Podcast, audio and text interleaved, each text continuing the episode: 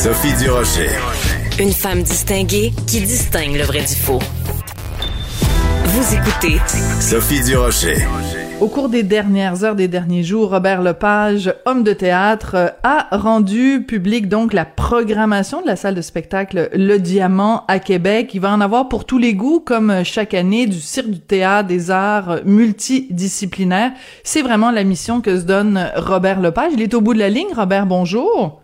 Oui, bonjour Sophie.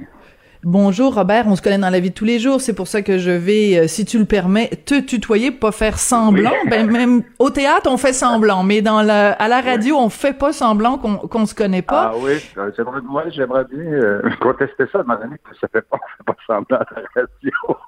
ah oui, ah ok, tu penses qu'il y a des gens qui font semblant à la radio, qui sont qui Ah, sont ben, qui, ils ne sont pas vraiment? Tout à fait, je pense qu'il y, a- ben, personne de pur, ben, pas juste au théâtre. Là. On est tous en représentation, disons ça comme ça. Robert. Ben, ben, voilà, ce que, voilà ce que je voulais dire.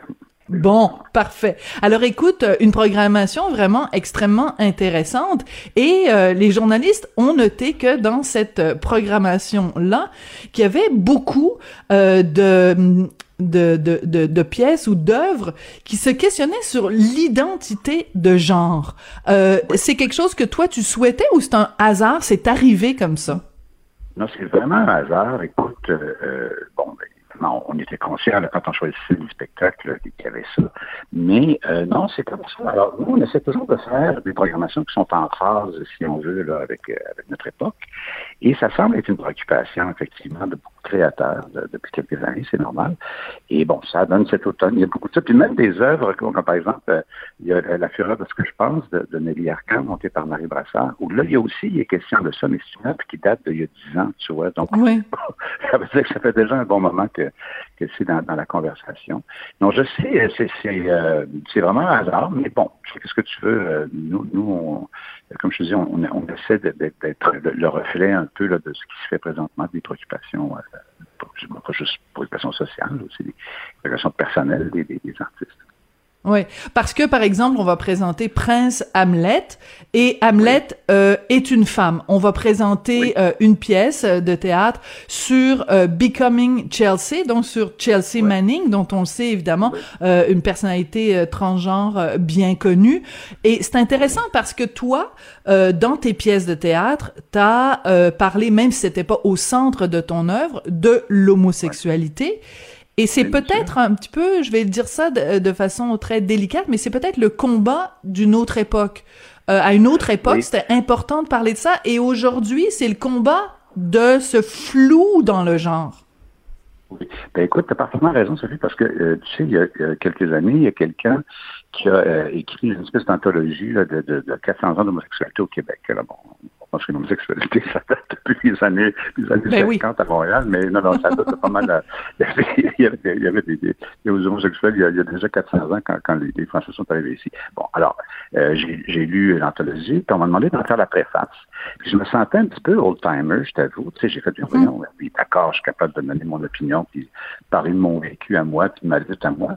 So, j'ai senti le besoin de, de consulter euh, une nièce à moi, bon, qui, qui, qui, euh, qui est préoccupée par le, le même débat, tout ça. Puis j'ai demandé, ben, on va écrire ça à deux, puis tu me diras ce que tu penses et tout ça. Et j'étais étonné parce que les, les jeunes, aujourd'hui, semblent, au niveau des relations sexuelles, tout ce qui est orientation sexuelle, tout ça, c'est c'est pas tellement, bon, c'est sûrement une préoccupation, mais c'est plus, euh, euh, ils sont plus préoccupés par justement l'identité des genres. Par, euh, et ça, c'est, ça, ça revenait tout un temps dans la conversation.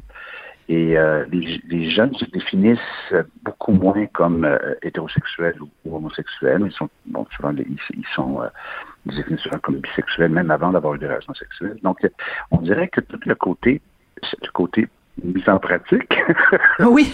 des relations sexuelles, c'est une chose qui les préoccupe. Moi, pourquoi? Je sais pas. Ils sont, ils sont plus plus exposés peut-être euh, à la chose qu'on l'était nous. euh, parce que je vais quand même avoir 65 ans euh, cet hiver. hein. Donc, Oui. Bon, ça nous oui, rajeunit pas?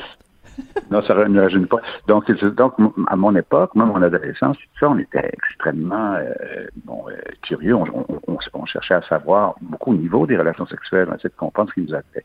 Aujourd'hui, ben, c'est c'est plus fluide. Puis justement, on utilise souvent ce terme-là chez les jeunes. Les gens disent, ben, moi, euh, je suis fluide. bon, alors on fait OK, qu'est-ce que ça veut dire être fluide, tout ça. Mais c'est intéressant, euh, comme tu dis, c'est générationnel. Et je pense qu'il faut être à l'écoute de ça, faut essayer de comprendre euh, pourquoi c'est ça. Je pense pas que c'est une mode. Hein. Je, ne penserais pas que c'est une mode parce que c'est une chose. C'est plus profond que ça. C'est pas plus profond que ça. Et euh, en même temps, là-dedans, il y a, une, grande liberté. Moi, j'envie un peu euh, tout ça parce que je trouve qu'il y a comme une, une grande liberté d'identité qu'on n'avait peut-être pas. Parce que euh, un des, grands problèmes, je pense, quand, quand tu découvres que tu es homosexuel, tout ça, euh, tu essaies de renforcer ton, ton identité euh, masculine. Tu veux justement, tu veux pas que ça paraisse. À mon époque, on voulait pas que ça paraisse. On voulait, il y a toute une culture gay qui est extrêmement macho, là, tu sais, très, oui. muscles, tout ça. Bon. Et j'ai l'impression que ça, c'est cette, cette euh, je ne dis pas cette nouvelle préoccupation-là, parce que c'est sûrement une préoccupation qui existait déjà, mais les gens en parlaient moins. Euh, on dirait que c'est plus une, une, grande, une chose de liberté là-dedans. On peut être qui on veut, euh, comme on veut. On peut être comme Jay du Temple, on peut être comme Jay du Temple, euh, qui euh, est un gars très euh, très très viril, disons-le. Je sais pas si on a le droit de dire ça encore, très viril, mais qui porte un collier de perles et du vernis à ongles. On peut jouer avec les codes, on peut s'amuser avec ça, et il y a une liberté là-dedans en effet. Oui. Ben écoute, je sais pas si tu te rappelles, je, je, sais pas savoir ton âge. Non, mais on a, je suis un peu plus jeune que toi. Je suis un peu plus jeune que toi, mais pas beaucoup. alors peut-être que tu n'as pas connu l'époque de David Bowie. Ben oui, euh, ben oui, ben oui. Euh, Et androgyne totalement, là. Voilà, OK. Alors, tu as connu ça, toi, le, le, oui. Spiders from Mars et tout ça. Ben, absolument. C'est une époque où, euh, bon, puis il y avait Brian Eno, puis il y avait tout. En fait, des gens que j'ai connus plus tard, pour faire du, du name dropping, mais comme Brian Eno, moi, je l'ai connu personnellement. Puis, c'est vraiment un homme à femme, là, si on veut, même un peu, un peu trop. Mais à l'époque, il s'habillait en robe, ça se maquillait. Alors, j'ai l'impression qu'il y a eu une période où, il, y a, eu cette, cette, euh, cette volonté, peut-être, à, notre époque, à nous, les old-timers, euh, de vouloir justement être un petit peu plus fluide au niveau des gens. Et, mais bon, euh, pour des, euh, des, visées commerciales dans certains cas, mais comme Annie Lennox, la chanteuse euh, de Eurythmics. Qui, totalement. androgyne, oui. Ça, magnifiquement androgyne, ça. Alors, il y a eu ça pendant un temps. Euh, et du coup, ça a comme été évacué, si on veut, de la culture populaire. Euh, on parle de la culture pop, la, la culture musicale de l'époque. Et bon, là, tant mieux si ça peut ramener ça, euh, si on veut, cette, cette, cette fluidité-là. Oui. Puis en même temps, si tu bon, si on parle de théâtre, t'as euh, différents personnages dans l'œuvre de Tremblay, la Duchesse de Langeais. Dans ton œuvre à toi, moi je me rappelle euh, euh, Robert Lepage euh, en, en, en, Joconde, en Mona Lisa. Je veux dire, toi aussi t'as joué beaucoup avec avec les codes. T'as joué plein de personnages et t'as fait jouer aux comédiens de ta troupe des gars qui jouaient des filles, des filles qui jouaient des gars, des personnages asexués aussi. Absolument. Mais euh, au moment où on le fait, euh, ça apparaît. C'est une espèce de, de c'est comme une, une, innovation, mais en fait, le théâtre au départ, c'était ça. Hein? Je veux dire, chez euh, Shakespeare, c'était les, les, hommes qui jouaient les femmes. Euh, encore aujourd'hui, au Japon, le, au Kabuki. Au Kabuki, c'est ce que j'allais dire, ouais. Absolument, c'est ça. Les, les, les, ce sont les hommes qui jouent les femmes obligatoirement. bon, donc, donc, c'est donc le lieu du travestissement. Euh, le théâtre, c'est le lieu justement de, de, de, de la non-identité euh, ou de l'identité fluide, si on veut. Ça a toujours été ça. C'est peut-être pour ça aussi que dans une programmation de théâtre, ça, ça, Tout à fait. bien à, ça, si on veut. C'est le lieu de c'est le lieu de la transfiguration, c'est le lieu de la transformation du théâtre. Oui, c'est le lieu de tous les possibles. Puis on reviendra pas sur les controverses ou euh, hein, sur les autochtones et sur les euh, les personnes de race noire parce qu'on a déjà joué dans ce dans ce film là. Écoute, de deux trois sujets dont je veux te parler absolument, Robert. Euh, tout récemment, toi et Ariane Sauvé, vous avez reçu le prix Paul Bussière pour la conception des décors de la pièce extraordinaire Courville qui était présentée au Diamant l'automne dernier que j'ai vu, qui est un projet magnifique et la mise en scène, en effet, la scénographie, pardon, était extrêmement complexe et magnifique. Euh, vous avez reçu le prix, euh, donc conjointement, et toi, tu as décidé de remettre une partie de ta bourse aux étudiants en scénographie du Conservatoire d'art dramatique de Québec. T'es tellement généreux, puis en même temps, je trouve que c'est tellement toi de dire bon ben regarde moi euh, j'ai ma carrière j'ai mon vécu on, je vais donner la chance aux jeunes je trouve c'est un très beau geste que tu as posé Robert Ouais, ben merci, c'est gentil, gentil, mais, bon, mais évidemment, je le faisais pas par gentillesse, tout ça. C'est juste que je pense que c'est important. Bon, j'ai quand même les moyens de faire ce que je veux. Euh, je ne veux pas paraître prétentieux, mais bon, je, je suis à un moment dans ma carrière où c'est moi qui décide pas mal de, de, de, de, ce que je vais faire, puis de mon destin, tout ça.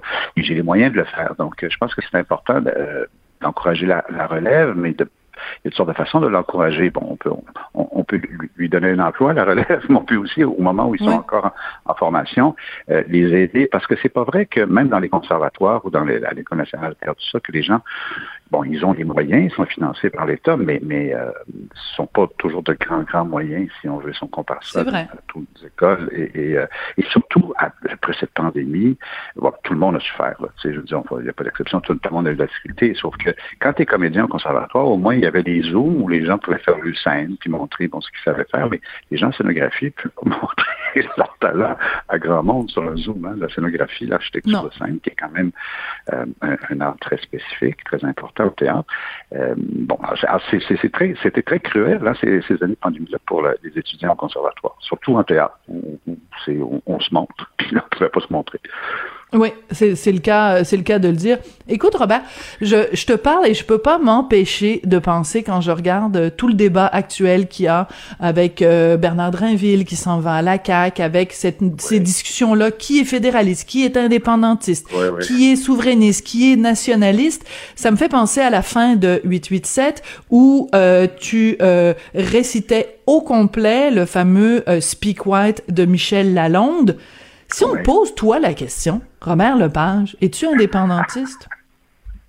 Euh, oui, moi, je suis, euh, euh, ben, je suis un indépendantiste un peu fatigué. Et d'ailleurs, je l'avais dit, Michel Tremblay aussi avait dit ça il y a quelques années, on s'est fait taper dessus par évidemment les, mais c'est encore à l'époque il y avait un gouvernement euh, franchement souverainiste au pouvoir, donc on s'était fait pointer du doigt comme des, des gens fatigués qu'il fallait réveiller, tout ça.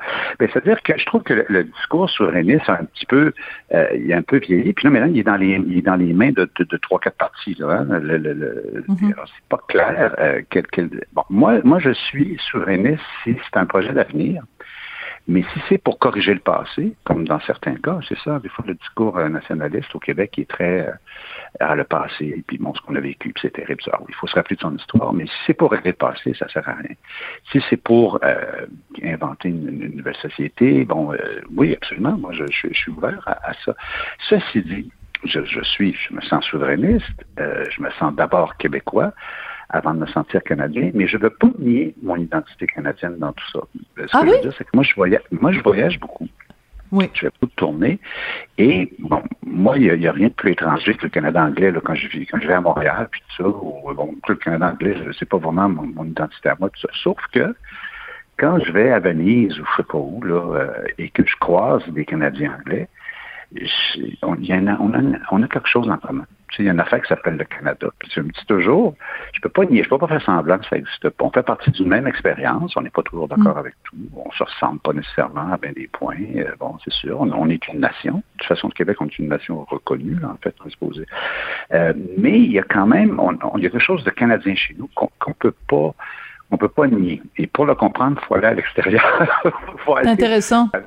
À, quelque part, vous ah, il y a un taxi avec un drapeau canadien. Ah, ok, c'est qui? Vous venez d'où? Ah, ok. Bon, puis là, finalement, on se met à parler, on se rend compte que oui, on a, une, on a une expérience commune. Et je me dis toujours, ben, c'est bon, c'est ça qu'il y a bien, bien des conflits sur Terre, puis il y a bien des...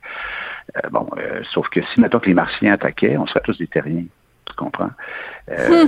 Il n'y aurait pas de, de, francophones, d'anglophones, de, de, juifs, d'arabes, d'ukrainiens, de, russes, il n'y aurait rien de ça. Je pense qu'on serait tous, en tout cas, me semble, on, aurait une solidarité, puis on aurait l'impression de faire partie d'une même expérience. Alors, c'est pour ça que je, moi, je trouve ça intéressant ce qui se passe en ce moment avec Bernard Draville, puis ça.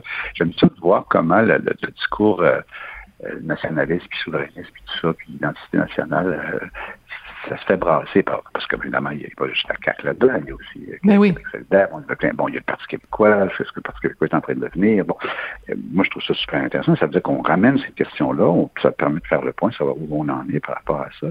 Parce qu'il y a toute une génération. On est là, je pense ce matin comme un vieux schnock. Ben, pas en tout, mais t'as l'âge que t'as, puis j'ai l'âge que j'ai, puis on a le droit on aussi. aussi des générations, des générations qui viennent, tout ça, qui sont peut-être pas préoccupés par la question nationale autant qu'on l'était de nous. Mais ça te fâche pas, toi? qu'il y a des jeunes qui se disent que cet idéal-là que, mettons, on a porté de se dire, ben, on va être plus heureux si on est un pays que si on est juste une province parmi d'autres, ça te fait pas de la peine? Ça brise pas ton cœur de savoir que ce projet-là ne fait ben, pas vibrer les jeunes? Oui, oui, non, non, mais ça, ça, oui, ça, ça, fait de la peine, sauf que euh, comment je pourrais dire, moi je l'entends pas nécessairement ce, ce discours. Ce que j'entends, c'est une génération de gens qui sont branchés sur le monde, hein, avec les, hmm. les, médias sociaux, avec, avec Facebook, avec euh, où les jeunes n'apprennent pas l'anglais à l'école, ils l'apprennent euh, sur les médias sociaux. Ils ont compris que bon, il, il faut parler en français ici, mais il faut peut-être apprendre l'anglais pour pouvoir être, être, branché sur le reste du monde parce que c'est la, la, lingua franca. Et, et j'ai l'impression qu'il y, a une conscience qui est bien différente de celle qu'on avait nous, où il y avait vraiment une urgence, là, je pense, de, de, se reconnaître, puis de, de, de enfin, je pensais pas tomber dans des débats. non, mais tant mieux, mais c'est bien, c'est ça qui est le fun avec toi. C'est ça qui est chouette avec toi, Robert, c'est qu'on peut parler euh, autant du théâtre kabuki que des jeunes générations. C'est ça qui est formidable. Écoute, on n'a même pas eu le temps de parler des sept branches de la rivière Rota. J'ai déjà acheté mes billets, ça va être au TNM euh, cet été. Donc, euh, ben écoute, on aura l'occasion de te réinviter pour parler de tout ça. Et puis, ben merci beaucoup, puis vraiment une programmation drôlement intéressante pour la prochaine saison au Diamant. Merci beaucoup de ta générosité, Robert. Merci, merci beaucoup, Sylvie. C'était l'homme de théâtre Robert Lepage. Merci beaucoup euh, d'avoir été là.